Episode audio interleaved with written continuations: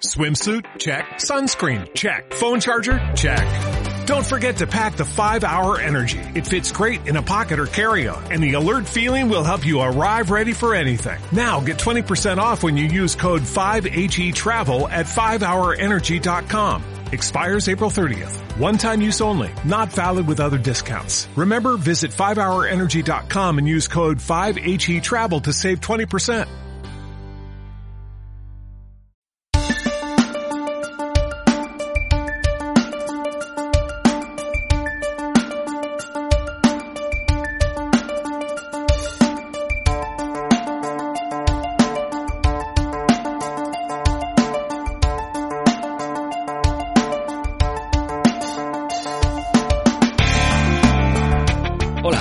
Esto es Sin ánimo ni lucro, yo soy Borja y hoy eh, tenéis que estar un rato aquí conmigo porque vengo a hablaros de mis películas favoritas de 2022. Y lo primero de todo, quiero quitarme un poco la intendencia de en medio y explicaros un poco cuál ha sido mi, eh, mi razonamiento, mi forma de hacer a la hora de hacer esta lista.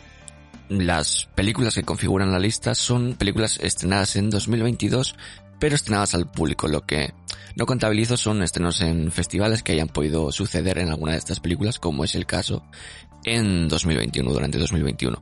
Porque al final, los estrenos en festivales son estrenos a un público muy limitado. Entonces he decidido no contabilizar, digamos, esos, esos estrenos en, festivales de alguno de estos títulos. En segundo lugar, eh, el estreno no tiene por qué ser estreno en España. Mm, Yo me valgo de cualquier estreno de la película o de las películas en cuestión a lo largo y ancho del mundo. ¿Por qué hago esto? Porque entiendo que para mucha gente igual es, es un impedimento a la hora de haber visto algunas de las películas y tal. En primer lugar, sí que dejar claro que todos los títulos a los que me voy a referir se pueden ver de manera legal. Con una VPN eh, tú puedes eh, acceder a los servicios de streaming de cualquier parte del mundo y poder ver cualquiera de estos títulos o los VODs en Estados Unidos o, donde sea. Y principalmente lo hago así porque de otra manera habría una imposibilidad de hablar de algunas películas que van a estar muy presentes por el tema de temporada de Oscars porque suelen ser películas que aquí en cines exclusivamente pues se estrenarían a lo largo ya de febrero, marzo, etcétera. Entonces, para asegurarme de que puedo incluir esas películas, pues, pues lo hago un poco así, incluyo películas cuyo estreno no se reduzca a eh, España. De esa manera puedo hablar de películas que van a estar muy presentes en los próximos dos, tres meses y tengo la sensación de haber dejado un poco más eh, cerrado el año. A partir de ahí, mm, obviamente esto implica una imposibilidad a veces de que si no has visto, si no te ha dado tiempo a ver todas las películas que han salido durante el año, pues no puedes meterlas en, en esta lista. Y eso me lleva a comentaros brevemente que tengo no una sino dos listas. Por esto último a lo que me he referido, porque lo mismo que me pasaría en 2020 el 2022, que tengo alguna película sin ver, tengo alguna película pendiente que ya ver en 2023 y no he podido incluir en esta lista, pues lo mismo es verdad de- del año 2021. Entonces he decidido hacer una pequeña lista de 11 películas en las que simplemente voy a mencionar, esto va a ser muy rápida, ¿vale? Esta lista no le voy a dar mucha, mucha atención, que son películas de estrenadas en 2021, estrenadas al público en 2021, pero que yo he visto en 2022, pues por eso, porque al final pues siempre te- se, te escapan películas, o simplemente por el condicionante de que mm, me valgo de estrenos en todo el mundo, pues se ha podido estrenar una de estas películas a final de año, se estrenaría en, yo que sé, en unos cines, eh, imaginemos en Estados Unidos, y en España había una imposibilidad de verla hasta 2022. Eso puede pasar, entonces eh, por eso he decidido pues hacer esta pequeña lista de 11 películas para al menos mm, digamos mencionar estas películas y que no se queden un poco en el limbo, porque obviamente en la lista de mis películas favoritas de 2021 que tenéis en nuestro letterbox, pues estas películas no van a estar por esa misma razón. Entonces, con esta lista voy a ir muy rápido, ¿vale? Esta es la primera lista que es la que os digo, son películas de 2021 que me han gustado mucho, pero que yo he visto en 2022 y por eso para que no se queden perdidas, pues las menciono brevemente, ¿vale? Eh, la primera, esto eh, sí que quiero aclararlo, eh, para las dos listas, ¿vale? No hay un orden específico, no tengo un orden claro en ninguna de las dos. Sí que en mis favoritas de 2022 mm, os comentaré quizás la que es mi película favorita de 2022, pero por lo demás no hay un orden específico en ninguna de las dos listas. La primera que os menciono en esta primera lista es The Novice, de Lauren Hathaway. La segunda sería The Medium, de Banjon Pisanzanakun, espero haberlo pronunciado bien. La tercera es The Electrical Life of Louis Wayne, de Will Sharp. La cuarta, Petit Maman, de Celine Sciamma. la quinta Red Rocket de Sean Baker, la sexta Joyful Mystery de Don Palazara, Boiling Point de Philip Barantini, The Worst Person in the World de Joachim Trier, Nitram de Justin Carcel, Licorice Pizza de Paul Thomas Anderson y Happening de Audrey, Audrey D1. Esa sería, pues eso, la lista de películas que son realmente 2021, pero que he visto en 2022 y me, me gusta poder mencionarlas, para que no se queden perdidas. Y ahora pasaríamos a la lista principal. Mi lista principal eh, son 40 películas, en la que, eh, digamos, el único precepto que tenía a la hora de hacer la lista era que sí que quería, quería al menos incluir un documental.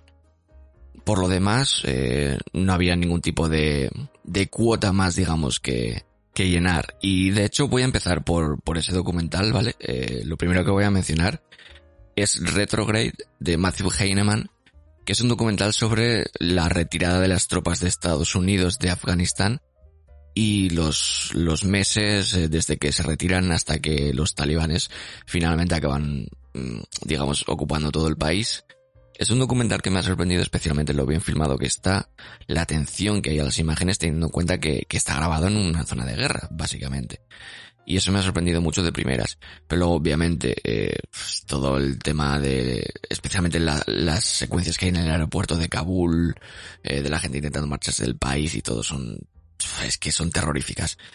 Y es un documental bastante, vamos a decir, neutro en el, sentido de que no es muy político. A mí, sí que me hubiese gustado un poco más que hubiese sido un poquito más, no sé, hubiese tenido un poco más de mordiente en ese aspecto, pero entiendo que también lo que no es lo que intenta el documental, porque de hecho el documental originalmente iba a ser un documental sobre uno, un grupo de boinas verdes que estaban allí en Afganistán, pero justo coincide que Estados Unidos empieza a retirar las tropas y entonces reconvierten, digamos, ese documental en seguir a, un general de, de las tropas afganas y ver cómo básicamente los talibanes van ocupando todo el país. Ya os digo, en algunos momentos es un visionado un tanto duro, porque tiene imágenes obviamente pues de gente bastante desesperada. De hecho, el, el plano final, eh, un, no sé, la mirada de, de una chica a la cámara creo que va a vivir sin pagar el alquiler en mi mente durante el resto de mi vida, pero, pero me parece muy recomendable. Y ahora pasamos ya al resto de la lista que son todo películas. Eh, empezamos por Kimi, de Steven Soderbergh.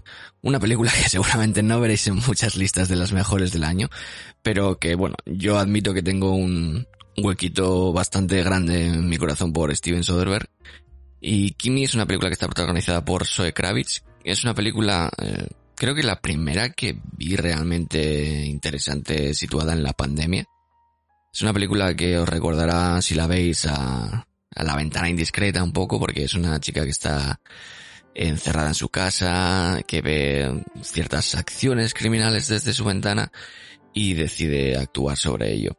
Mm, no sé, me gustó bastante. No, no es algo que reinvente la rueda, ni mucho menos. No es una película, vamos, brillantísima. No, no me parece lo mejor de Steven Soderbergh. Pero la disfruté mucho, me gustó, me gustó bastante. Y por eso, básicamente, pues he, decidido incluirla en la lista. La siguiente de la que voy a hablar es Ted Kay de Tony Stone. Es una película sobre Ted Kaczynski, Luna Bomber, pero es una película que no, la no enfoca tanto la persona de Ted Kaczynski desde sus acciones terroristas. También, también es evidente que salen a, lo largo de la película y son, están ahí y enseñan. Pero sobre todo es sobre la persona, Ted Kaczynski, y sobre mm, su forma de vivir, por qué llega a estar donde llega a estar, eh, digamos, en, en, cuanto a su estado mental, por qué se comporta como se comporta y tiene ese, ese odio hacia la sociedad moderna. La película incide mucho en esa característica neoludita del personaje, de no querer aceptar la, la tecnología, de no querer aceptar los siglos XX y XXI básicamente.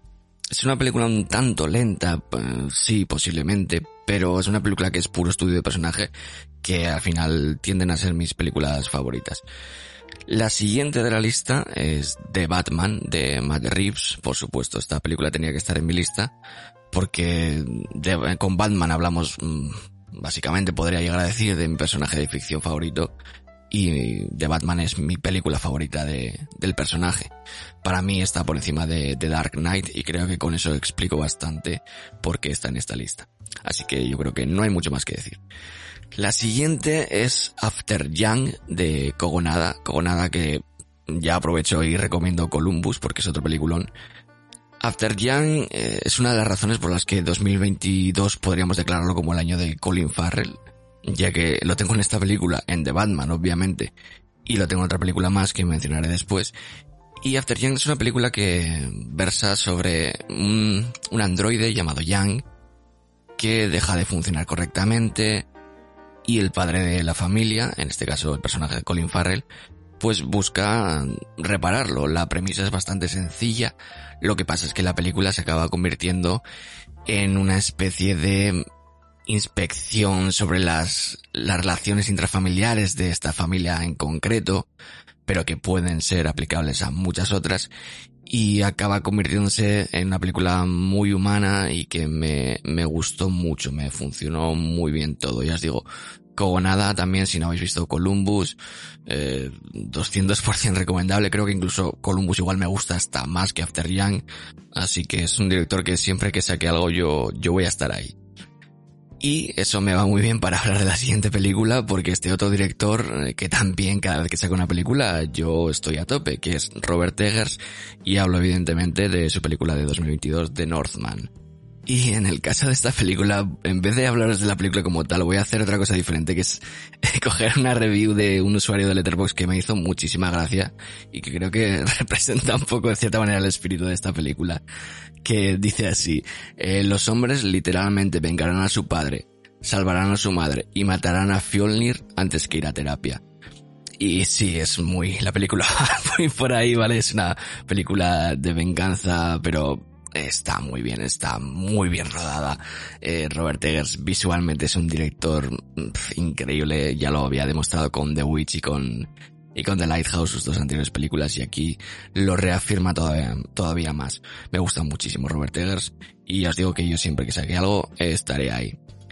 La siguiente película de la lista es una que va a luchar mucho en, temporada de premios, ya está luchando mucho en temporada de premios, que es Everything Everywhere All at Once de los Daniels, de The Daniels, con los que yo ya estaba bastante a tope con Swiss Army Man, su anterior película, que me gusta muchísimo, me parece divertidísima y a la vez tiene un componente emocional bastante importante y es un poco la fórmula que también han empleado en Everything Everywhere All at Once. Lo que pasa es que aquí, eh, digamos que la parte de, de pasárselo ellos bien haciendo una película la han multiplicado por 10.000. Está protagonizada por Michelle Yeoh en el papel de Evelyn Wang y a su alrededor están Kehui Kwan, que está llevándose también muchos premios por su actuación, Stephanie Su, Jamie Lee Curtis y James Hong y alrededor del personaje de, de Michelle Yeoh, que es un poco el, el núcleo emocional de, de la película y de la familia como tal, pues eh, esta serie de universos superpuestos eh, se empiezan, empiezan a, a, confluir. Y al final es muy interesante cómo usan todo este método del multiverso, de presentar diferentes realidades para acabar hablando al final de una historia sobre una madre y una hija, sobre una hija y un padre, sobre sentirse perdido en la vida y no saber qué hacer. Es una película sobre relaciones humanas y sobre la relación de la humanidad con la propia vida incluso, que especialmente en los últimos 35 minutos eh, me sorprendió muchísimo la capacidad que tiene para, para emocionarte. Y todo lo que presentan de este concepto multiversal, además lo llevan muy bien a término en, en esos últimos 30-35 minutos y creo que ayuda a conseguir que tenga todo un impacto todavía más fuerte. Hay por ahí eh, algunas escenas, por ejemplo, entre Kejo y Kwan y Michelle Yeoh, en la que están en un universo que parecería el universo de In the Mood for Love, que encima es que es una película que me flipa absolutamente, es una de mis películas favoritas y hacen un pequeño guiño a esa película y hay una escena muy bonita entre Kejo Kwan y Michelle Yeoh. Es como que además eso, todo lo que presentan de este rollo multiversal, pues lo, lo hacen funcionar muy bien con el final tan emocional que tiene la película. y creo que es una película que está súper bien construida. Encima, es una película que está hecha con un equipo bastante pequeño para lo que podríamos eh, esperar de, de, una película con un concepto tan grande.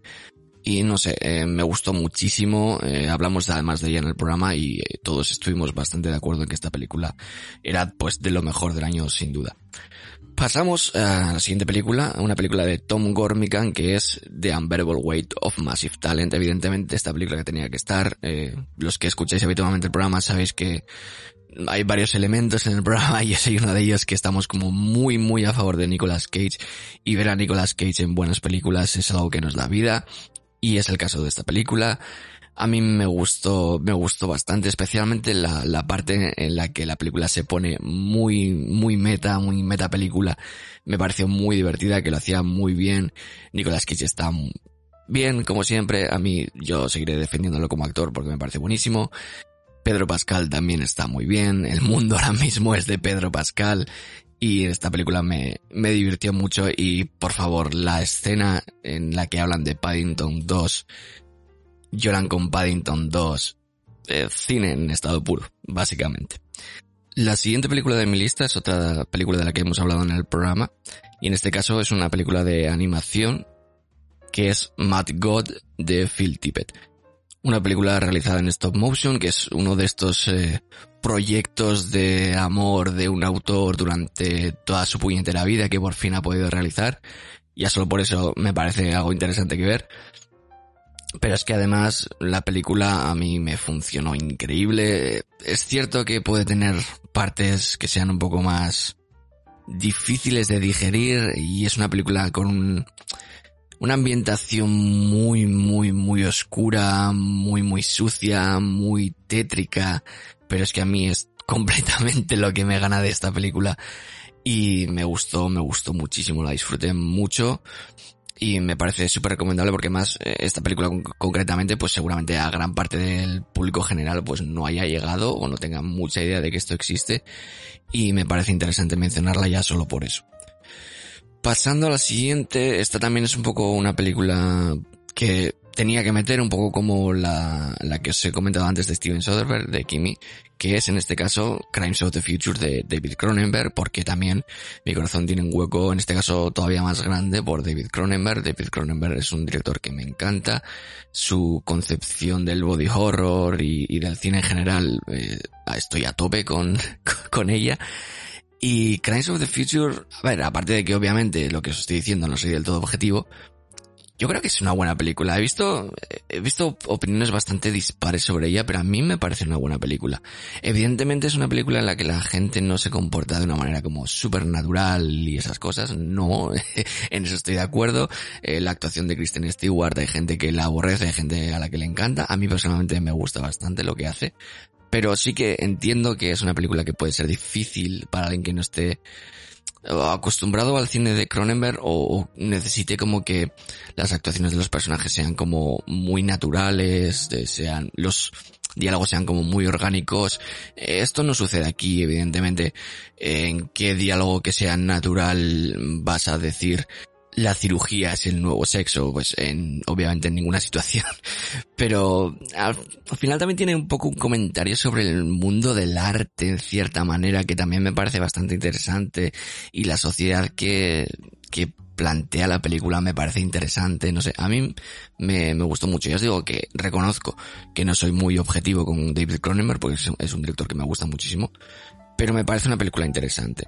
Igual que la siguiente película de la que voy a hablar, que es una película que también, de nuevo, es de un director eh, con el que me cuesta un poco más ser objetivo, que es Alex Garland, y hablo de su película Men. Esta, esta sí que me parece, digamos, más difícil de digerir porque el concepto principal de la película está, te lo ponen como muy en la cara, o sea, te tiran el concepto muy en la cara. Es una película sobre, pues, eh, la masculinidad más zafia y mal, encarada para con las mujeres. Y el, el hecho de, de cómo lo hacen con Rory Kinner, que es el actor principal, junto con Jessie Buckley, actriz que me encanta. Que, que lo que hacen con el, con el personaje de Rory Kinner, bueno, el personaje, los personajes lo que hacen es que ponen su cara a todos los hombres que aparecen en esta película A ver, claro, es muy tirarte el concepto que quiere presentarte la película en la cara.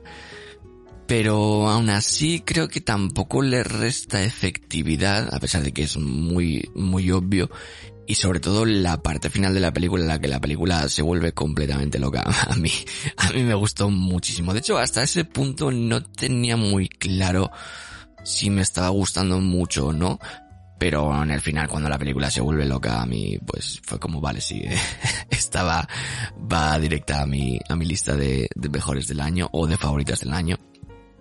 Y aquí, aquí está.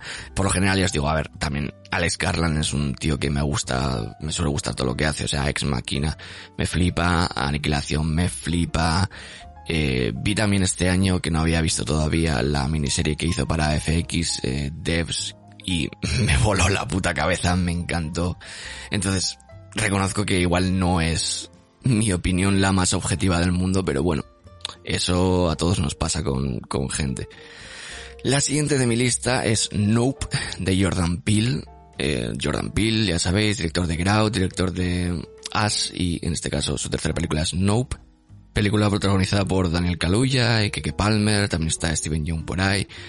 Y en resumen podríamos decir que es una película sobre eh, aliens, en este caso sobre un alien, pero que en este caso, refiriéndome al alien, me gustó mucho cómo enfocó Jordan Peele la presencia de ese alien y que no fuese lo típico de eh, ser una especie de alien humanoide con el que hay que eh, trabar un contacto o algo así. Es más simplemente una, un animal, ¿no? Que, que viene a, alimentarse a, a la Tierra y eso me gustó mucho la vuelta que le dio ahí. Luego, bueno, de esta película también hablamos, hablamos en el programa, con el personaje de, de Steven Yeun también hay algunas cosas por ahí interesantes, pero que bueno, tampoco quiero hablar mucho de cada película para que no hacer esto eterno. Pero eso, hay cosas también más allá de los personajes principales y de la trama principal, hay alguna subtrama que también tiene cosas interesantes. Y ya os digo, en general, la película, evidentemente, como todas las de Jordan Peele, súper bien realizada. Eh, la fotografía es chulísima, creo que es de Hoyte Van Hoytema. Las escenas de noche destacan, yo creo, especialmente. Y bueno, de momento, para mí al menos, sé que a mucha gente As no le convenció, pero para mí de momento Jordan Peele va, va 3 de 3 y espero que siga la racha. La siguiente es una, una secuela, en este caso, que creo que es la primera secuela que, que meto en la lista, juraría que sí, que es Top Gun Maverick de Joseph Kosinski. Eh, seguramente para mí y yo creo para mucha gente la sorpresa del año. Yo creo que muchos no esperábamos meter en nuestras listas de mejores del año la secuela de Top Gun. Siendo la original una película tan de los años 80, yo creo que nadie esperaba que su secuela fuese, fuese a resultar algo que incluso consigue reírse un poco de, de la película original, pero consigue reírse de ella sin renegar de ella, sin, digamos, faltar, entre comillas, al respeto de, de la primera película. Me, me parece que esa parte está súper bien llevada, es, es, es en cierto modo evidente eh, en las partes en la que, en la que se está riendo un poquito de la primera película, pero al mismo tiempo es sutil, o sea, no llega a ser algo en plan, estamos renegando de la primera película, uff, eh, la masculinidad de la primera película es asquerosa, no sé qué. Te lo pone sobre la mesa, pero tampoco te lo hace evidente a, para llegar al punto de alienar a cierta parte de la gente que ha, que ha podido ver esta película.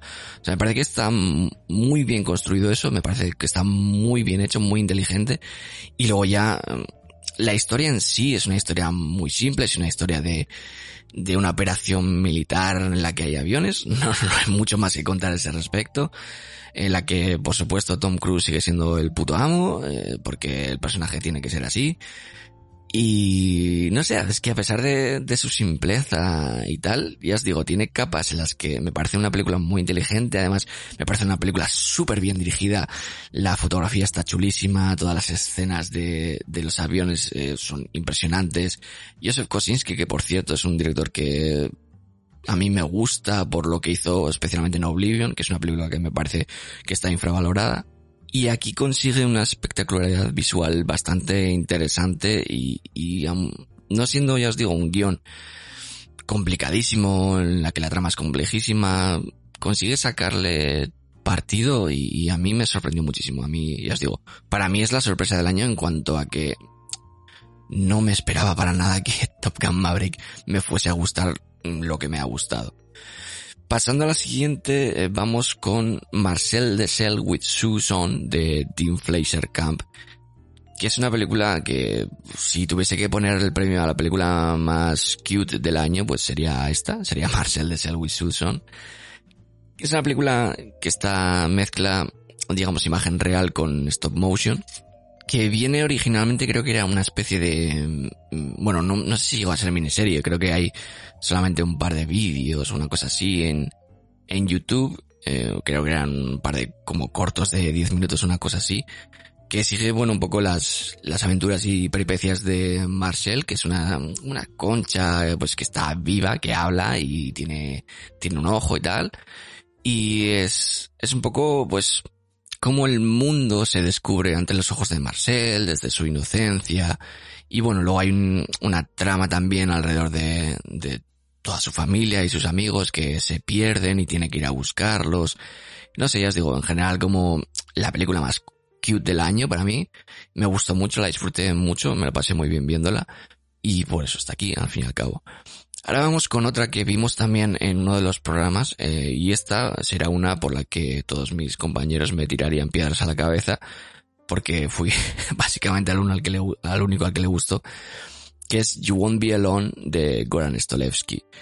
En cuanto al cast, eh, nombres que puedan sonar eh, Numi Rapace y ya está. y por lo demás, por la película en sí, un poco Mm, voy a hacer un poco lo que he hecho antes con The Northman. Voy a, y lo que pasa es que en este caso lo voy a hacer con una review mía de la película en, en Letterboxd. Que esto es un poco de, qué pasaría si The Witch de Robert Eggers la hubiese dirigido Terrence Malick. Es una película muy sobre el sentido de la vida, la experimentación de la vida, y usa un vehículo para ello que a mí me gustó mucho, que es, eh, digamos, la protagonista, eh, la convierten en, en una bruja al principio de la película cuando todavía es un bebé. Y puede como tal apropiarse de los cuerpos de otras personas. Entonces, es un vehículo muy claro para poner a esta persona, a esta protagonista en este caso, en, en situaciones diferentes, en, en, en entornos sociales diferentes, a pesar incluso de que sea dentro de, de la misma aldea, porque se sucede todo más o menos sobre la misma población. Pero evidentemente el hecho de que se convierta o coja el cuerpo de una mujer o coja el cuerpo de un hombre, pues la coloca en estratos sociales distintos, lógicamente, y más cuando es una película que está ambientada en el siglo XIX. Y no sé, toda esa exploración de pues ya os digo, un poco de ver la vida desde diferentes situaciones me gustó mucho. Y es eso, es una especie de, de The Witch de Robert Eggers existencialista. Y me gustó, me gustó mucho, la disfruté mucho. Ya digo que fui el único del podcast que, que la disfrutó. Pero, pero bueno, por eso es mi lista. La siguiente película sería The Stranger de Thomas M. Wright.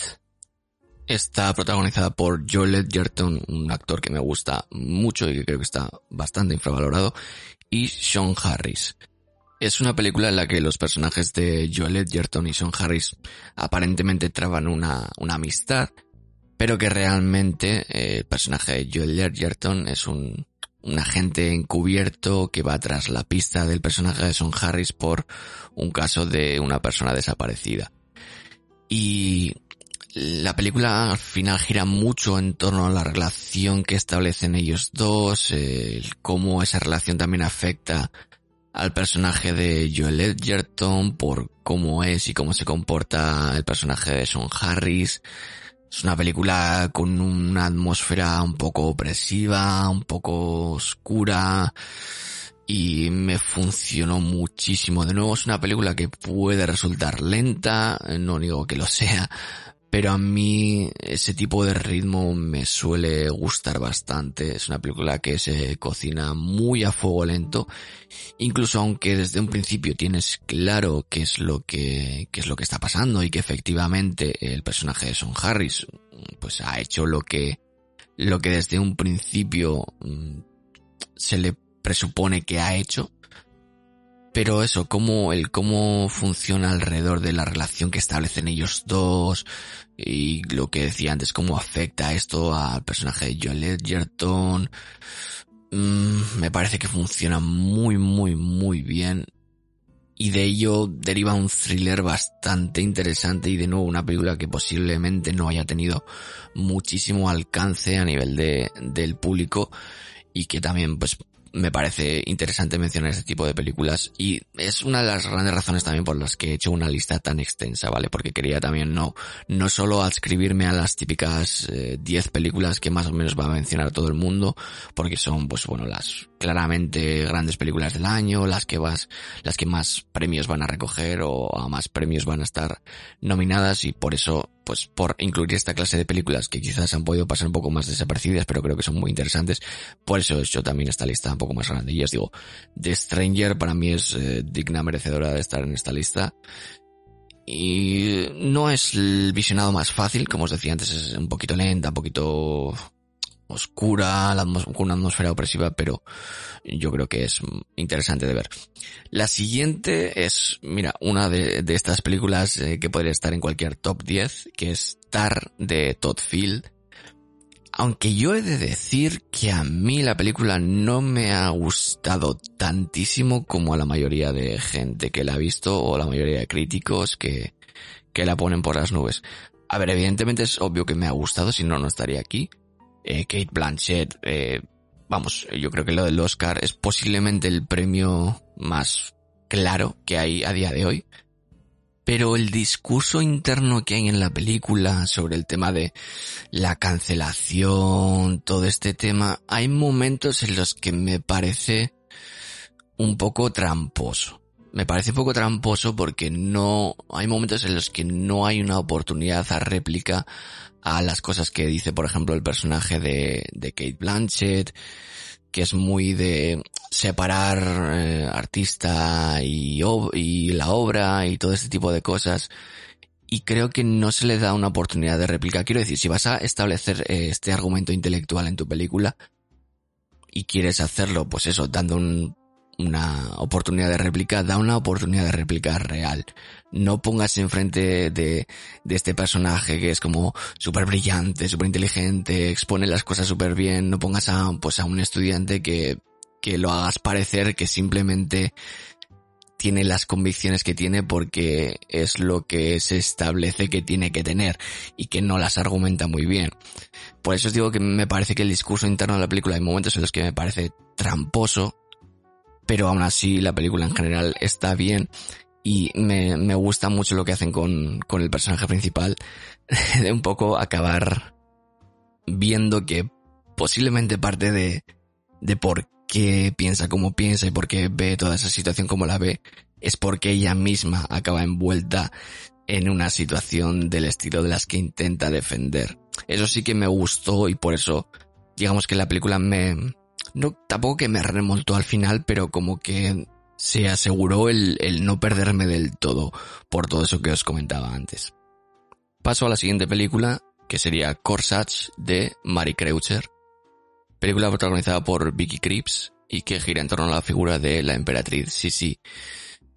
Pero mm, con una visión bastante interesante, bastante humanizadora del personaje de cómo su relación con su propia imagen, algo que ha sido ampliamente documentado, cómo esa relación eh, la afectaba, cómo el resto de la corte incidía en que le afectase aún más. No sé, me ha parecido una película con una perspectiva bastante interesante sobre el personaje y bueno, Vicky Creeps eh, especialmente está súper bien, es una actriz que me gusta mucho. Eh, bueno, evidentemente destacar de ella The Phantom Thread de Paul Thomas Anderson. Y de nuevo, una película en la que el estudio de personaje está más por encima de la trama, que como os he comentado antes es algo que me suele gustar bastante, pero que creo que además al tratarse de un personaje histórico, ya os digo, con cuestiones eh, especialmente bien documentada sobre ella, pues verlo en pantalla y, ver, ver esa relación de ella con su imagen y todo eso es, es bastante interesante y el hecho de ver un poco cómo, cómo actuaba como condicionante en su día a día, en su relación con los demás y evidentemente en, su salud, tanto física como mental. Pasamos ahora a la primera película española de esta lista, que tengo tres, cosa que me parece bastante guay, la verdad. Y esta primera es Cinco Lobitos de Alauda Ruiz de Azúa. Una película en la que sus tres principales pilares son Laia Costa, Susi Sánchez y Ramón Barea, que trata sobre el personaje de, eh, de Laia Costa, que acaba de ser madre y empieza a verse un poco superada por la situación porque además eh, su pareja interpretada por Miquel Bustamante pues por cuestiones laborales no está presente en esos primeros cuidados que, precisa un, un, bebé y toda la responsabilidad recae sobre, sobre el personaje de, de Laia Costa mm, a ella le cuesta y acaba yéndose pues a pasar un tiempo en casa de sus padres que están interpretados de nuevo por Susi Sánchez y Ramón Baré. Es una película en la que, de nuevo, como podría pasar con After Young, las relaciones intrafamiliares toman un protagonismo bastante claro, en la que también hay, digamos, ciertas tiranteces entre, entre, por ejemplo, los padres de, del personaje de Laia Costa, por razones que tampoco quiero entrar porque me parece interesante que veáis la película, y en la que todo empieza un poco a saltar por los aires cuando pasa algo con el personaje de, de la madre, que en este caso ya os digo tampoco quiero contarlo porque me parece me parece guay que lo veáis y, y lo experimentéis de nuevas. Es una película muy de actores en las que, en la que especialmente yo creo que Susi Sánchez está increíblemente bien, que trata al final algunas cosas en las que todos tarde o temprano nos vamos a ver envueltos dentro de una relación de, de padres e hijos. Y me parece que lo hace con, con mucha naturalidad, con mucha honestidad. No tienen, es una película que creo que no tienen ningún fuego de artificio, es una película, ya os digo, muy, muy sincera, muy honesta y eso, eso es algo que me ha gustado muchísimo de esta película. Lo siguiente en mi lista es eh, Speak No Evil de Christian Tafdrup, que es una película que por lo que he estado viendo ha levantado cierta polémica o tiene opiniones muy dispares y no sé, me cuesta ver el porqué. Lo que pasa es que aquí tengo que reconocer que el hecho de que me cueste ver el porqué es por mm, una situación personal, por una serie de experiencias personales pasadas que entiendo que pueden condicionar mi visión sobre esta película y que quizá otra mucha gente pueda no verla desde mi posición y por eso haya esta disparidad de opiniones.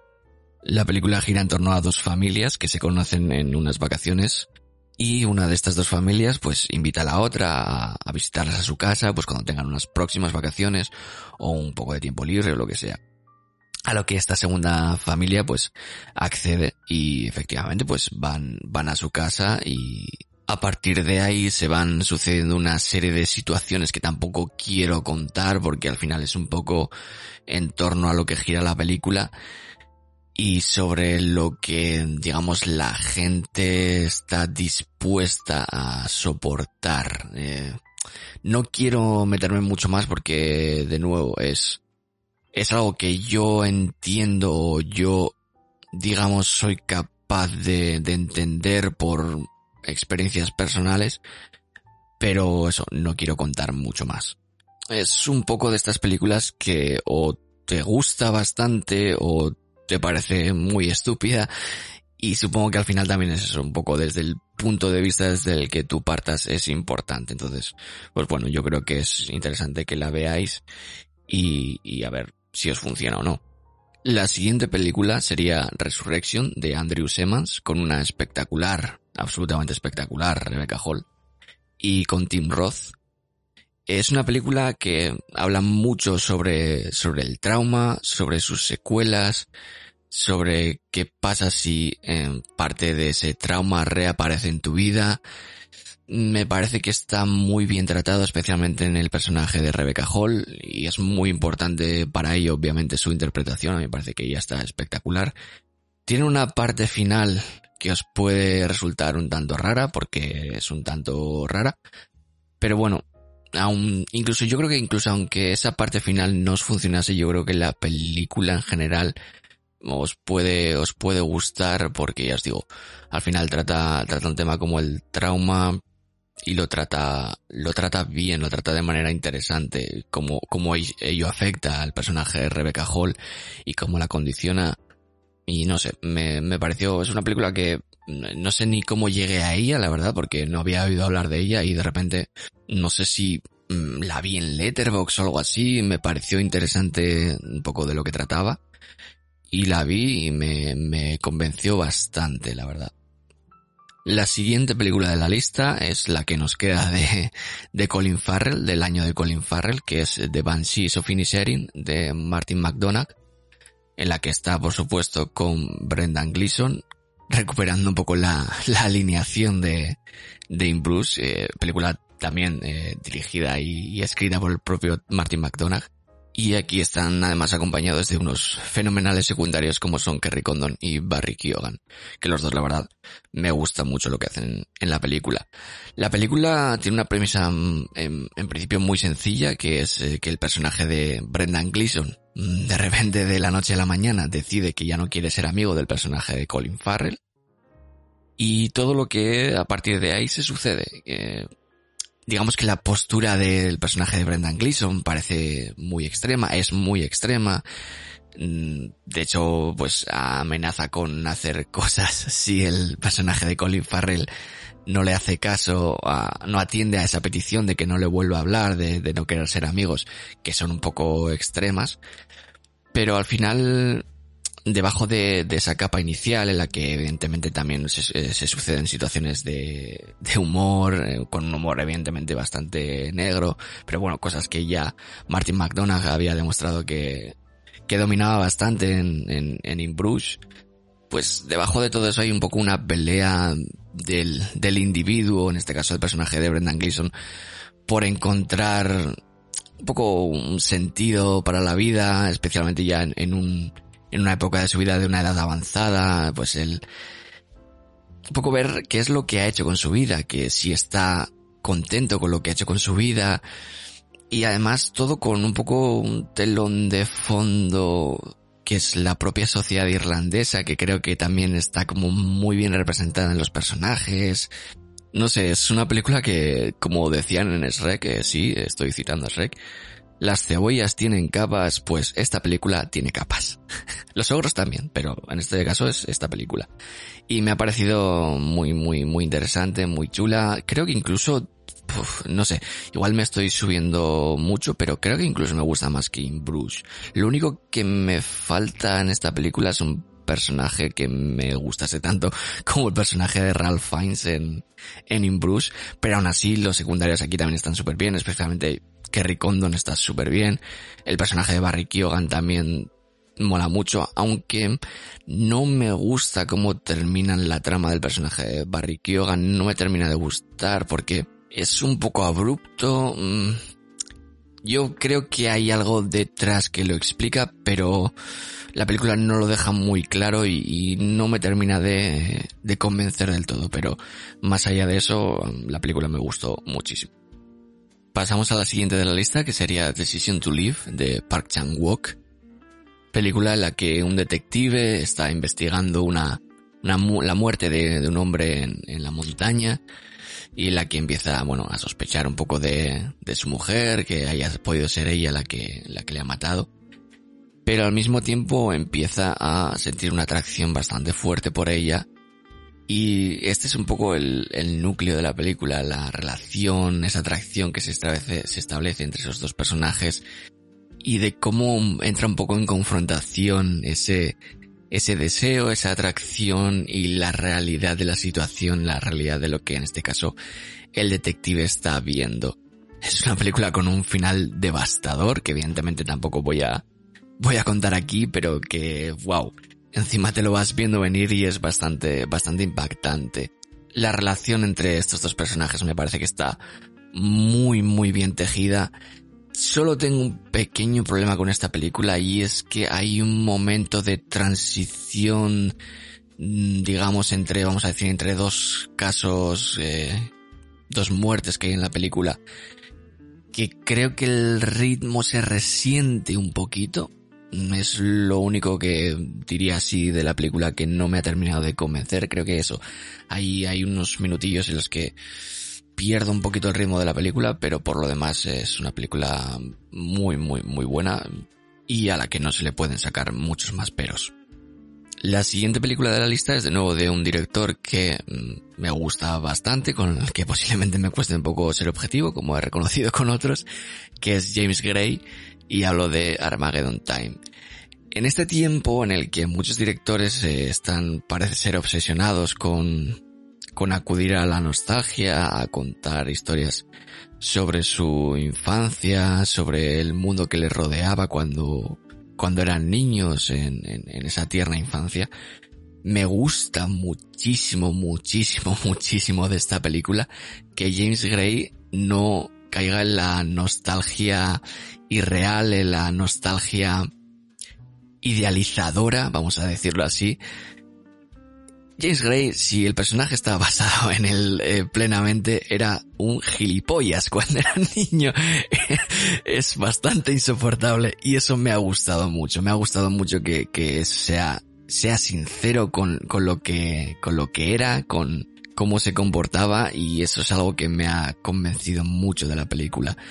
El, todo el cast, de secundarios, vamos a decir, está súper bien, pues están por ahí Anthony Hopkins, está por ahí Anne Hathaway, todo el mundo está muy bien. La película es en cierta manera un coming of age un poco sin necesariamente serlo, porque lo que hace es eh, contarte la, la relación que establece el personaje, digamos, el personaje que sería James Gray en su infancia, con un chico negro. Y el cómo abre su, su mundo a una situación de discriminación, digamos, incluso mayor que la que él mismo sufre, porque él y su familia son judíos y evidentemente hay también, hay, hay problemas de discriminación, hay, hay problemas que, le afectan de manera directa, pero el, abrirse a, eso, a tener una, una relación directa con un chico negro que está evidentemente en una situación peor que la suya y cómo esto también da pie a mucho comentario dentro de su propia familia sobre la situación que ellos mismos viven o han vivido por ser judíos. Eh, esto viene también muy dado por el personaje de Anthony Hopkins que, le explica cómo a él le ha afectado de manera directa todo esto. Pues yo creo que hacen que el personaje abra los ojos un poco más a, a, lo que es el mundo y por eso hablo de este coming of age. Lo que pasa es que el personaje en prácticamente en ningún momento pierde la, la irreverencia propia que tiene.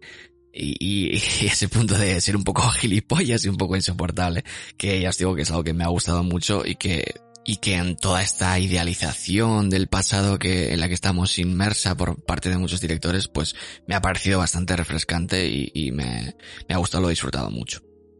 La siguiente película de mi lista es un poco una situación contraria a esta anterior, porque es de un director que normalmente me cuesta un poquito meterme en sus películas, pero que en esta ocasión eh, me ha gustado mucho esta película y hablo de Vortex de Gaspar Noé. El cine de Gaspar Noé no es algo que sea normalmente para mí, vamos a decirlo. Es un cine muy de excesos que a veces a mí me aburre un poco y me parece de todo menos impactante. Y de hecho creo que curiosamente esta película, que es posiblemente la... No sé si la película, vamos a decir, más controlada de, de Gaspar Noé, pues igual para mí es la película más impactante de, de Gaspar Noé, porque trata un tema como es la demencia en los últimos años de vida de una pareja protagonizada por Darío Argento, el gran Darío Argento, y François Lebrun, y la perspectiva desde la que lo hace con, digamos, dos puntos de vista que están ahí en pantalla, porque de manera constante la película sigue a los dos personajes con una pantalla dividida, me parece muy interesante, me ha gustado mucho estilísticamente ese recurso, me parece que funciona. Creo que sí que hay algún momento en el que la película podría haber, no sé, no, no sé si recortar o haber estado editada de otra manera, pero aún así creo que es muy efectiva, ya os digo, a mí, curiosamente, con, con el tipo de cine tan excesivo que hace a veces Gaspar Noé, me ha parecido la película más impactante de Gaspar Noé, por el tema que trata y por cómo lo trata, no sé, me ha gustado mucho y ya os digo que normalmente no es un director que a mí me fascine especialmente. Pero en esta ocasión, pues lo ha conseguido. Igual que en su día consiguió impactar bastante a todos los fans de Star Wars, el siguiente director del que voy a hablar, que es Ryan Johnson. Ay, hijos de puta de las Jedi, es un peliculón, me da igual lo que digáis.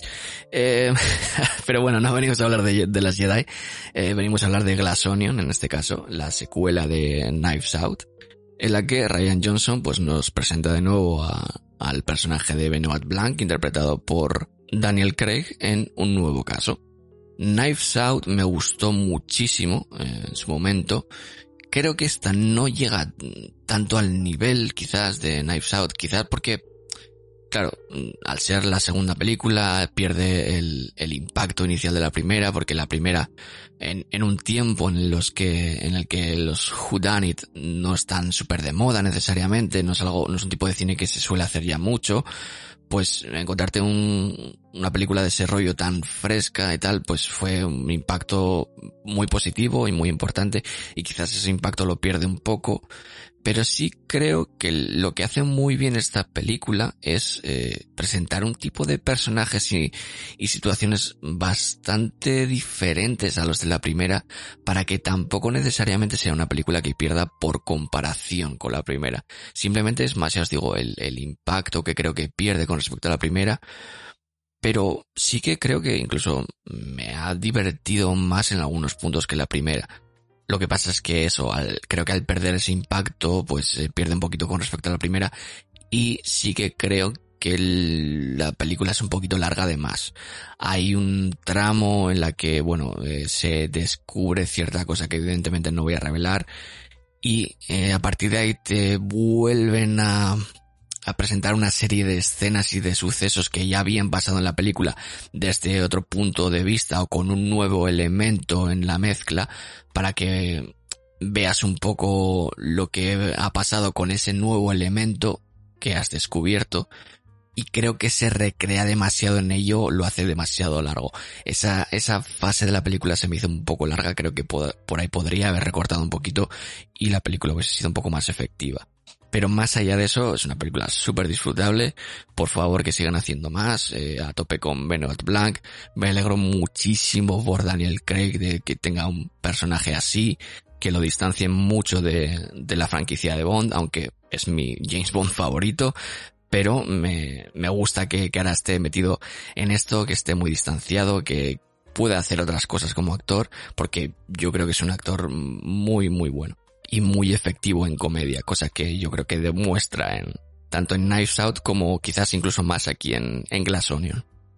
Vamos ahora con otra de estas películas eh, super nostálgicas de los directores.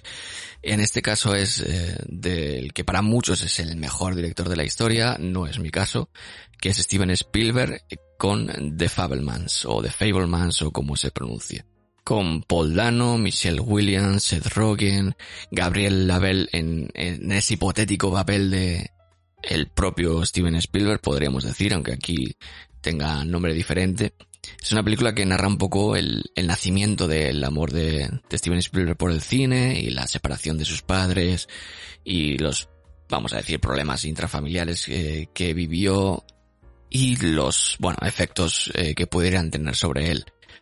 Lo que no me ha gustado tanto de esta película, volviendo un poco al tema que, que sacaba antes a colación en, en Armageddon Time, es que aquí, por ejemplo, me parece que el personaje, eh, el, supuesto, vamos a decir, Steven Spielberg, está como muy idealizado en el sentido de eh, que desde el minuto uno es un puto haciendo cine, desde el minuto uno es un crack, es un tío con muchísima inventiva, que hace cosas súper chulas, y es como, a ver, que, claro, por una parte dices, pues es que igual era así, pues puede ser.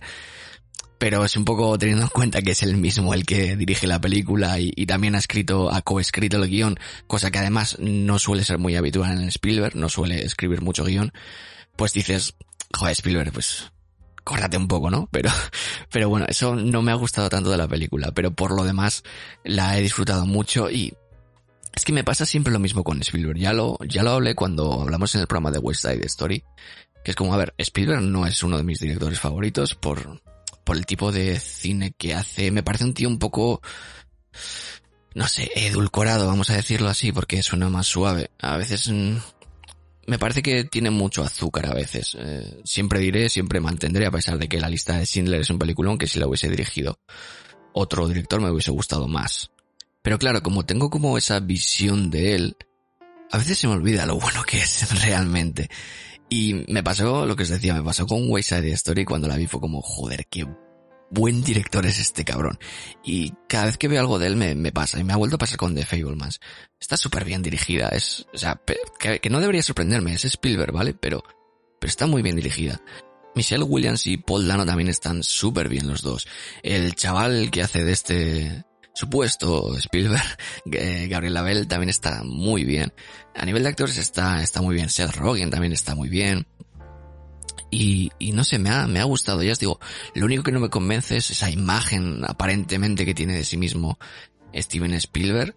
Pero por lo demás creo que está, está muy bien dirigida, está muy bien rodada, obviamente. Este tío lleva haciendo esto eh, 50 años, estaría bueno que no estuviese bien rodada, pero, pero como que lo damos muy por supuesto, o al menos yo lo doy muy por supuesto, lo tengo como muy asumido, pero de repente ves una película suya y dices, vale, entiendo por qué a la gente este tío le parece el mejor director de la historia. Lo entiendo. Y, quizás con esta no tanto porque no es una dirección tan aparente como puede ser quizás la de West Side Story, pero es que aún así vuelve a ser una película con un director a su máximo nivel de facultades y me parece que funciona muy bien. Ya os digo, salvo ese pequeño detalle de, del personaje principal, por lo demás, eh, una película muy buena. Vamos ahora con la segunda película española de la lista, que es Asbestas, de Rodrigo Sorogoyen, que es una película que me ha hecho, a pesar de que vivo en uno, eh, odiar profundamente los pueblos y a toda su gente.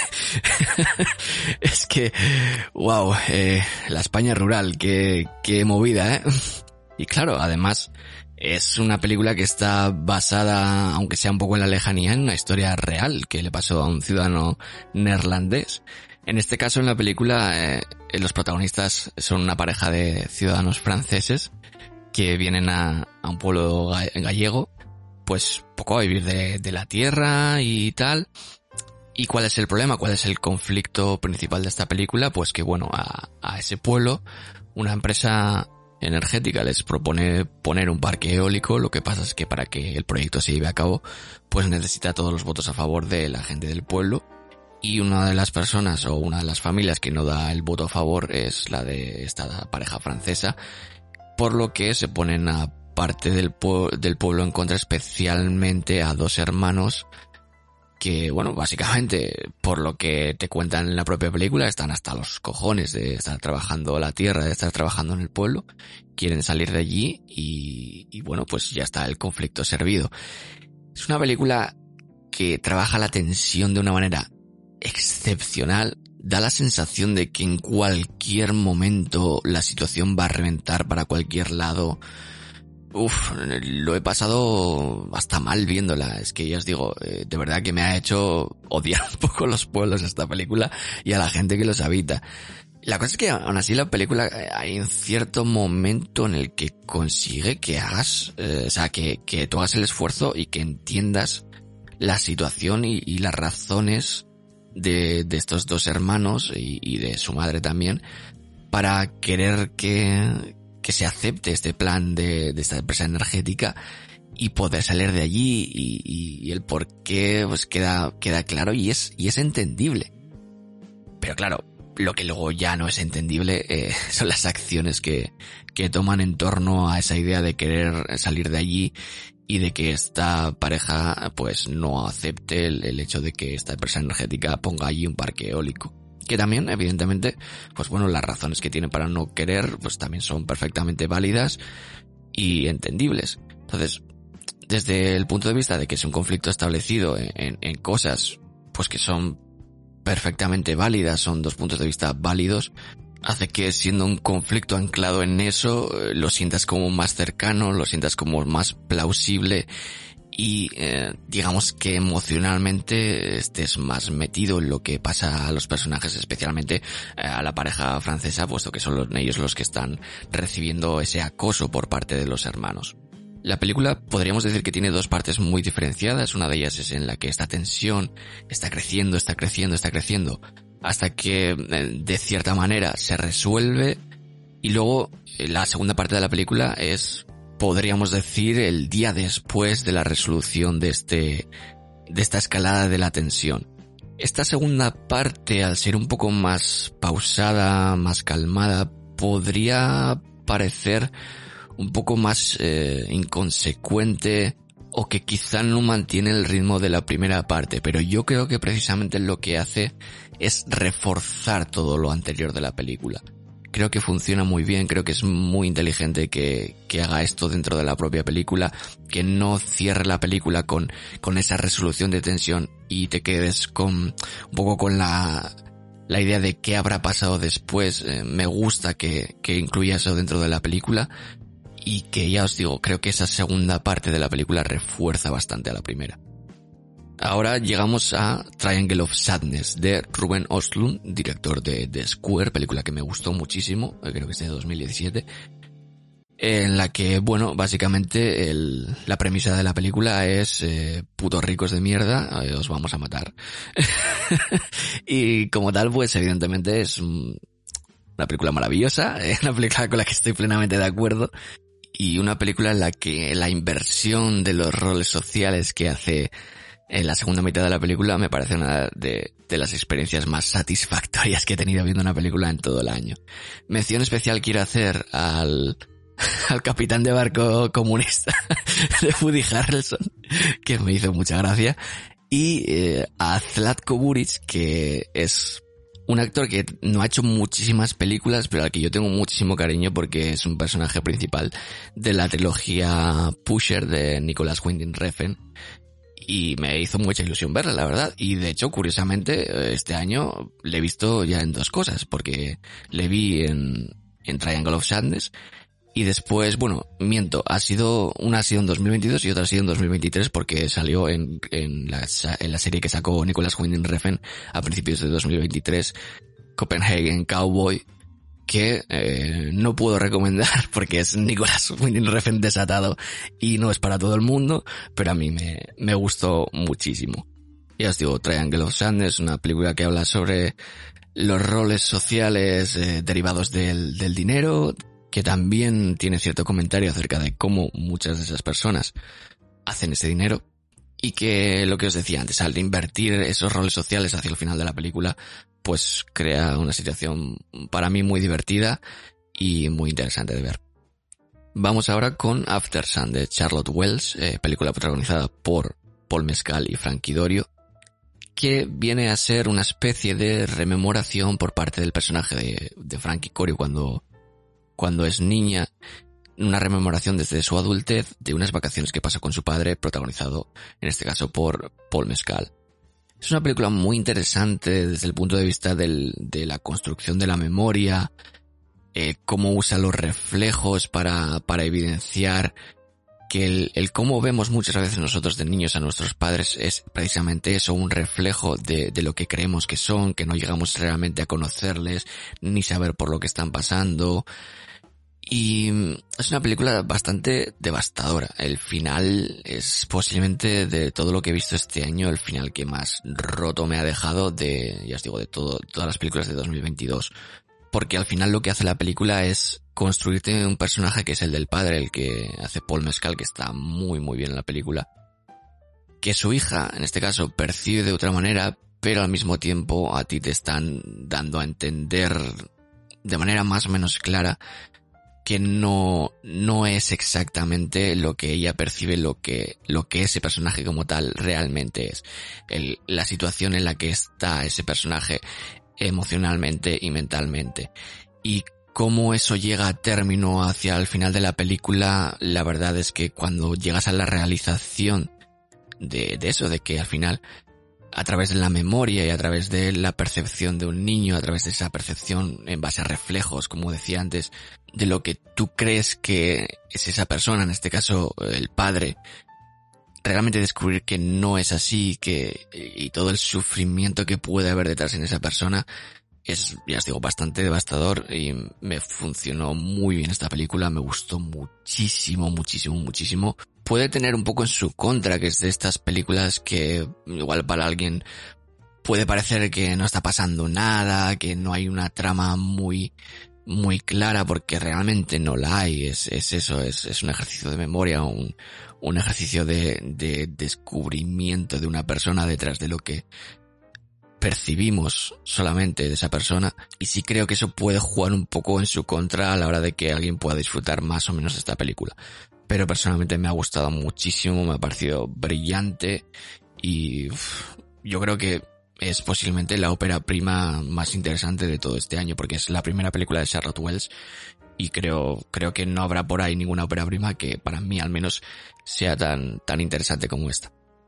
La siguiente película que tengo en la lista, en este caso es Bones and All, de Luca Guadagnino, protagonizada por Taylor Russell y Timothy Chalamet, con un también bastante presente Mark Rylance. Es una película sobre, bueno, la protagonista principal es Taylor Russell, el personaje de Taylor Russell, pero digamos que en cierta manera el, el protagonismo es grupal en tanto y cuanto es sobre una serie de personas que tienen la necesidad de comer carne humana, comerse a los demás.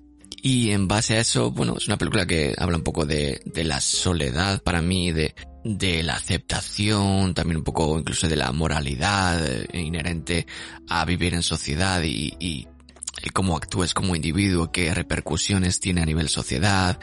Es una película interesante que tiene, claro, el elemento central es como muy exagerado. O sea, estás intentando tratar estos temas directamente haciendo que tus personajes eh, principales sean caníbales, que se comen a los demás. Es un poco exagerado, pero bueno, creo que aún así funciona, que especialmente diría que creo que tiene su gran valor en sus tres actores principales, que ya os digo son, bueno, especialmente los dos principales son Taylor Russell y Timothy Chalamet, pero también Mark Rylance.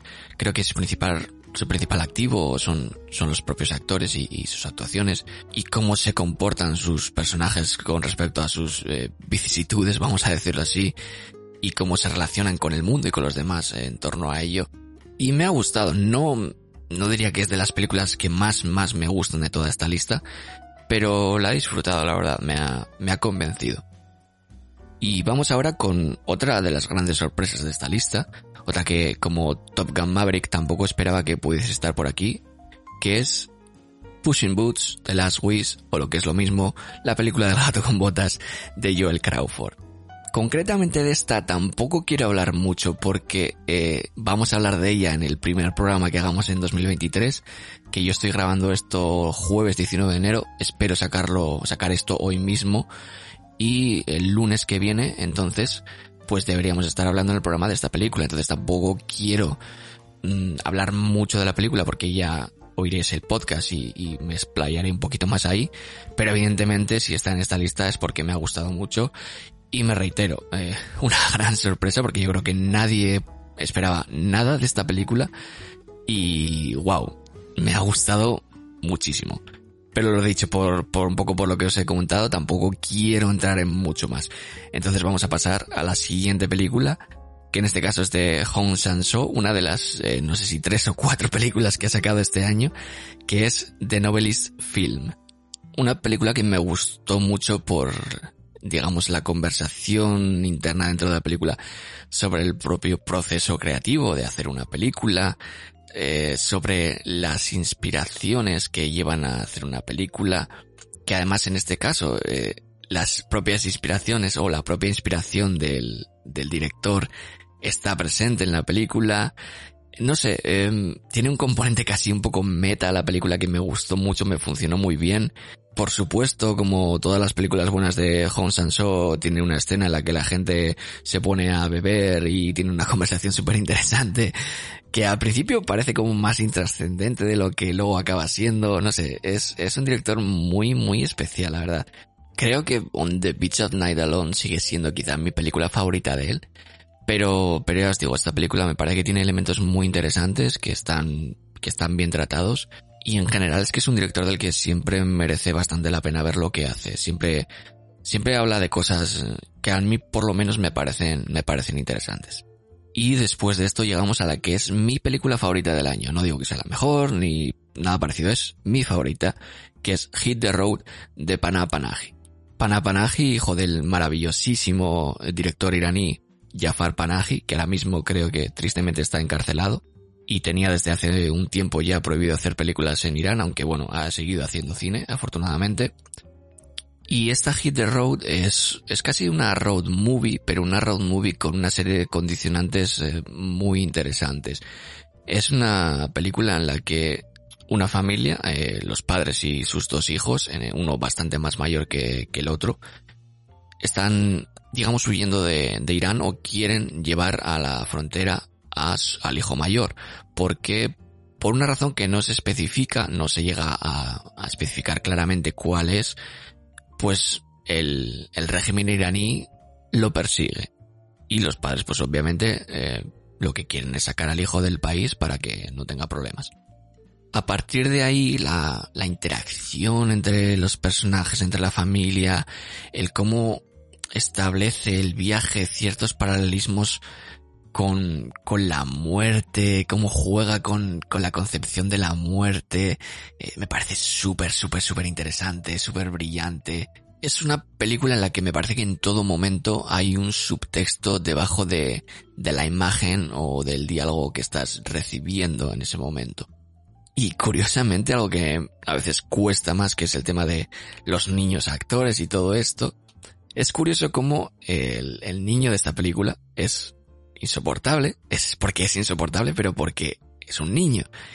Y lo hace muy bien, o sea, es como, sí, me estás dando por culo porque eres un niño y eres muy pesado, eres muy insoportable, pero es que está en la edad de serlo, es un niño, es así, y eh, el, el actor, el chaval lo hace con una naturalidad, lo hace súper bien, me ha gustado muchísimo. Ya os digo, siendo una persona insoportable completamente, lo hace, lo hace muy bien y me ha gustado mucho. En general las actuaciones me gustan mucho. Eh, la madre tiene momentos eh, absolutamente desgarradores porque obviamente está mm, dejando marchar a su hijo mayor, está sacando a su hijo mayor del país para que huya porque le persiguen tal. Tiene momentos, eh, no sé, equilibran muy, muy, muy bien eh, la comedia y el drama. Y ya os digo, todo, toda esa referencia del viaje y la muerte es, es muy interesante. Me, me, ha gustado, me ha gustado mucho, mucho. Ya os digo, es mi, mi película favorita de, de 2022. Y después de mi favorita llegamos ya a la que sería la última película española de la lista. Ya os he dicho que habría tres. Pues esta es la tercera, que es Alcarrás de Carla Simón. De nuevo un poco vuelta al, a la España rural, pero al menos esta Tampoco voy a decir que es más amable porque no creo que lo sea, pero no da tanto puto miedo como Asbestas, que es algo positivo. Es sobre una familia que lleva trabajando el campo toda su vida, en este caso pues eh, tienen melocotoneros y pues bueno, recolectan todos los años y demás y los venden y viven un poco de eso. Hasta que, y esto es algo que me gusta mucho de la película porque lo hace como en los cinco minutos iniciales, eh, que establece ya el conflicto, pues eh, tienen una, una carta del dueño de las tierras, vamos a decir, porque ellos no son dueños de, de, esas tierras, que les dicen que bueno, que, que él quiere las tierras para otras cosas, en este caso para poner una serie de placas solares y demás, y que tendrán que, que dejar de trabajar esa tierra. Y ahí se establece el conflicto. Lo único de este conflicto que no voy a, no sé si decir que no me gusta o que ha hecho que no haya no haya entrado claramente de parte de una de las dos partes, que, que es lo que un poco también no sé si la película lo pretende, pero, pero sí que teniendo en cuenta que la película se centra en algunos momentos mucho en, la lucha de, del campo contra, pues, eh, las grandes distribuidoras y todo esto, y que claramente a la contraparte de este conflicto concreto, que es como, digamos, el, el señorito que tiene las tierras, pues desde el minuto uno te lo, te lo pone en cierta manera como el villano, el hecho de que por la parte de la familia el personaje del, del padre me haya resultado tan absurdamente antipático en algunos momentos, pues eso, me ha costado un poco ponerme de parte en el conflicto y meterme un poquito más en la película de lo que me hubiese gustado. Pero bueno, que puedo entender que tampoco igual es lo que necesariamente la película busca, que te pongas como súper de parte, simplemente al final te está enseñando algo que es una realidad que pasa hoy en día con el tema del campo y las multinacionales, grandes distribuidoras, etcétera. Entonces, igual tampoco necesariamente, hey, estos son los súper buenos. Bueno, ya, te, ya está claro que son los buenos. Y al final lo que está haciendo es pues también mostrar a una persona real con sus, con sus movidas, con sus eh, temas eh, machistas, con su tal, que bueno, no necesariamente por estar en el lado correcto del conflicto, por decirlo de alguna, manera, tienes por qué ser una persona intachable. O sea que también desde ese punto de vista lo entiendo. Simplemente eso, que pues que ha hecho que me haya costado involucrarme un poquito más en la película. Pero por lo demás, eh, la película está muy muy bien. Carla Simón en la dirección me parece que consigue como darle mucha realidad a, la historia y a, la película a nivel general. Y me ha, me ha convencido mucho, me ha gustado bastante. Y la siguiente película que tenemos ahora a continuación es Gotland de Hlinur Palmason. Espero haberlo pronunciado bien. Una película en la que seguimos a un cura danés al que envían a construir una iglesia en Islandia. Una película que habla mucho de, de la colonización y me ha parecido muy, muy interesante, muy curioso que se hable, pues al final también desde de la colonización, desde un punto de vista, digamos, alejado de la racialidad, porque al final estamos hablando de colonizadores blancos en una tierra de gente blanca, porque en este caso concreto lo que pretende también es enseñar eh, esa parte también de la colonización que deriva de la religión, de, del, deseo de expandir la región, en este caso la región cristiana, por el resto del mundo. Entonces, como que sacándolo del tema racial, eh, esa, esa intención, esa idea de la religión siendo la propulsora de esa colonización, queda más patente, es más evidente. Me ha parecido una película visualmente espectacular, eh, la fotografía de la película es preciosa, evidentemente filmar en Islandia ayuda mucho, porque los paisajes naturales ya de por sí pues dan muchísimo juego, pero sí que de nuevo es una película que podría caer en este tipo de películas en las que yo caigo mucho, que es una película de un ritmo bastante pausado, en, la que todo se sucede de una forma pues muy tranquila, a pesar incluso de que para mí hay, hay, hay una violencia latente en esta película muy bestia. Lo que pasa es que como no es una violencia explícita, no da la sensación de primeras de ser así, pero, pero esta violencia colonizadora está muy presente en la película y es algo que me ha gustado mucho. Ya os digo, el hecho de que le hayan despojado ese elemento de racialidad para dar este otro punto de vista de, hey, es que también la religión era parte del problema, ese, ese, ese ansia de expandir la religión cristiana por el mundo de, de los, del hombre europeo, del hombre blanco, también hizo muchísimo daño y, y el ponerlo de manera tan patente y tan evidente en esta película también me ha gustado, me ha gustado mucho. La siguiente película es Turning Red de Domi Shi. Es una película de animación de Pixar. Y esta sí que es 100% eh, una historia coming of age de, de May, una chica de 13 años, que cuando experimenta emociones muy fuertes se transforma en un panda rojo gigante. Y de nuevo, pues es una película en la que la relación eh, de, en este caso, la hija con los padres toma mucha relevancia, pues porque al final, pues yo creo que eso evidentemente todos podemos conectar en el, eh, cuando estamos en, en la adolescencia, preadolescencia y tal, cuando empiezas además a experimentar cambios en tu cuerpo, empiezas a, a experimentar eh, cambios en, en, tu propia percepción del mundo, la relación con tus padres pues se vuelve diferente.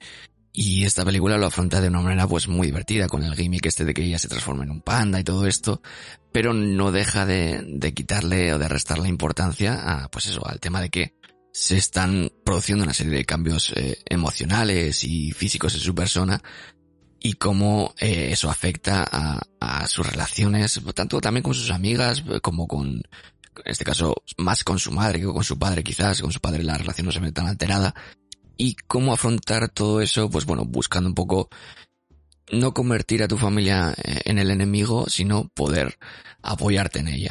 Y no sé, es una película que quizá diría que es la que menos claro he tenido en meterla en la lista. No porque no me guste, es evidente que me gusta lo suficiente como para meterla aquí. Pero, bueno, no sé.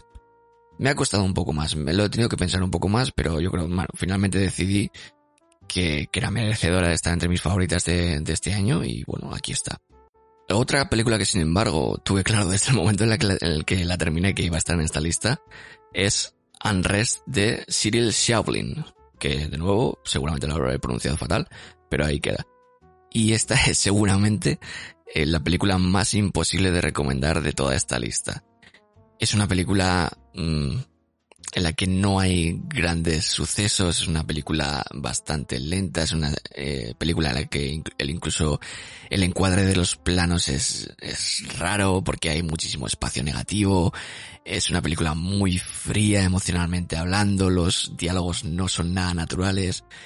Y sé que parece que estoy diciendo como todo cosas en contra de la película, pero curiosamente para mí han acabado jugando a favor porque es una película que tiene un discurso eh, intelectual en cierta manera muy interesante sobre los medios de producción, el anarquismo, el cómo el capitalismo consigue hacer del tiempo un valor que juega a favor de, del propio capitalismo. No sé, es, es una película muy rara, muy extraña, pero muy interesante de ver. A mí me gustó mucho, la disfruté mucho. Y os digo, no es una película que os tengáis que morir por verla ni nada porque, como os decía antes, es un visionado dificilito. Pero no sé, a mí ya os digo, me funcionó mucho todo ese tema, toda esa conversación, todo ese tema intelectual que tiene la película. No sé, me funcionó mucho, me funcionó muy bien. Y, creo que todos esos eh, detalles de, de, hacerlo todo más frío, un poco más impersonal, creo que juegan a favor de lo que la película pretende y yo creo que por eso me acabaron convenciendo esas cosas.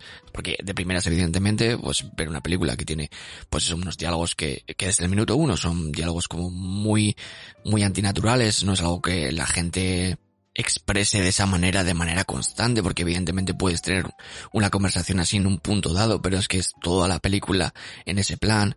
Y tiene eso que de primeras puede parecer algo en contra de la película, que, pero que creo que finalmente se acaba revirtiendo y acaba siendo algo a favor de la propia película.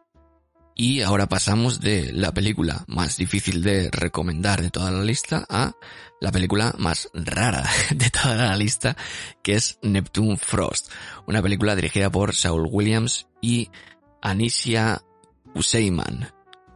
Una película que es una especie de pseudo musical afrofuturista en el que la música al contrario de lo que suele ser habitual en muchos musicales. Es una música súper urbana, súper vanguardista en la que la acción explota a partir de la muerte de una persona en unas minas, es decir, hay evidentemente también un, elemento de la subyugación que sufren los pueblos africanos, pero también, como os he dicho, tiene un componente futurista y también se habla un poco de, de la subyugación ya general, digamos, que, que sufrimos a las empresas tecnológicas, a la tecnología, no sé, es, es una, es una mezcla casi conceptual que me ha gustado y además el hecho de hacerlo pues eso casi como un musical también me ha parecido muy curioso. Además el personaje principal es un personaje intersex, es no sé, o sea, hay una amalgama de conceptos muy interesantes. Tampoco ahonda una barbaridad en ninguno de ellos, pero pero es más como una especie de, de sacar a la luz y aflorar una serie de, de conceptos y de ideas que además posiblemente en el entorno de una población africana no sea algo tan habitual aflorar o sacar a colación. Y me ha funcionado muy bien, me ha parecido una curiosidad muy, muy chula, muy entretenida, porque además tampoco es una película larguísima.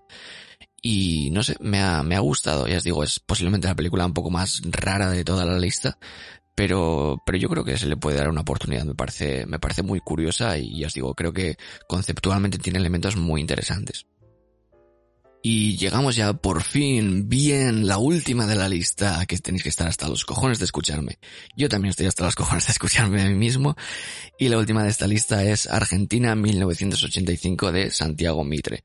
Una película que he visto muy recientemente, que habla del juicio a Videla y demás integrantes de la cúpula militar que dio un golpe de estado en, en la década de los 70 en, en Argentina y bueno, dentro de que es una película que no deja de ser, pues, eh, una película sobre, pues eso, procedural, sobre juicios y tal, sí que me parece que, hombre, el, el, el tema en cuestión, el tema central, lo de la dictadura argentina es muy interesante. la idea de, de la reparación hacia las víctimas, sobre la que se hace mucho, mucho ahínco durante toda la película, que especialmente visto desde la perspectiva de España, pues es, es algo con lo que no cuesta conectar y querer conectar y, y querer que aquí también hubiese habido algo así. Pues todo eso junto con las actuaciones, eh, Ricardo Darín está increíble, Ricardo Darín es lo máximo, qué bueno Ricardo Darín. Pues junto con, con esto pues lo eleva, eleva la película por encima de, de la media de este tipo de películas, ya os digo, sin ser nada que se salga excesivamente de, de esta idea de los procedurales de, de, juicios y todo esto, porque tampoco subvierte en exceso ese subgénero. Pero sí que lo que os digo, con todos esos elementos, eh, eleva la película por encima de, de la media de lo que suele ser habitual. Sí que creo que, claro, la película tiene un condicionante que es eh, totalmente ajeno a la película, eh, sobre el que la película no tiene ninguna culpa para nada y no se le puede achacar nada a la película, pero sí que creo que tiene un condicionante y es como conocer previamente eh, la historia de este juicio y de lo que fue pasando después, porque claro, la sensación de victoria final de cuando pues meten a la Perpetua y a los demás los años de cárcel y todo esto, es una sensación de victoria un poco exigua si conoces que unos años después el presidente Menem eh, les, les indultó y salieron de la cárcel. Y entonces, claro, la sensación de justicia y de reparación que te puede dejar la película, esa, sensación de victoria, es un poquito más eh, descafeinada, pero repito, eso no es culpa de la película, ni mucho menos. Eso es algo, un condicionante externo que puedes ir con él o puedes no ir con él. Más allá de eso, una muy buena película sobre un tema muy interesante, ya digo que además aquí en España yo creo que toca especialmente porque es, es una sensación de justicia y de reparación que aquí no se ha tenido con las víctimas de la dictadura franquista y que yo creo que por lo tanto predispone un poco más a conectar con esta película y que el final te parezca una gran victoria que evidentemente es lo que es, ya digo, más allá de lo que pasase después. Y nada, hasta aquí las 40 películas más las 11 películas de la primera lista que ya he explicado anteriormente por qué la he hecho. Dejaré la lista obviamente en nuestro letterbox para que la podáis ver. Si habéis escuchado esto hasta aquí, sois unos putos héroes, gracias. Y como os he comentado antes, pues nada, el podcast con todos nosotros vuelve en breve, veremos si con más o menos ánimo que nunca. Y nada, por mi parte, este podcast queda aquí cerrado. Me contáis lo que os parece la lista, si creéis que debería haber incluido alguna otra. Evidentemente habrá películas que no están en la lista porque no he podido ver. Me quedan, pues siempre quedan películas pendientes. Por ejemplo, tengo pendiente Mantico, la de Carlos Bermud. Eh, tengo pendientes varias películas. Pero bueno, más allá de eso, pues nada, me comentáis lo que os parece, si eh, estoy para encerrar o no estoy para encerrar, si sin embargo os parece una lista perfecta, que no creo. Y lo dicho, eh, me despido por hoy, muchas gracias por escucharme, que entiendo que escuchar a una persona hablando sola durante hora y media es una tarea titánica, así que gracias y nada, nos vemos en, en la siguiente. Adiós.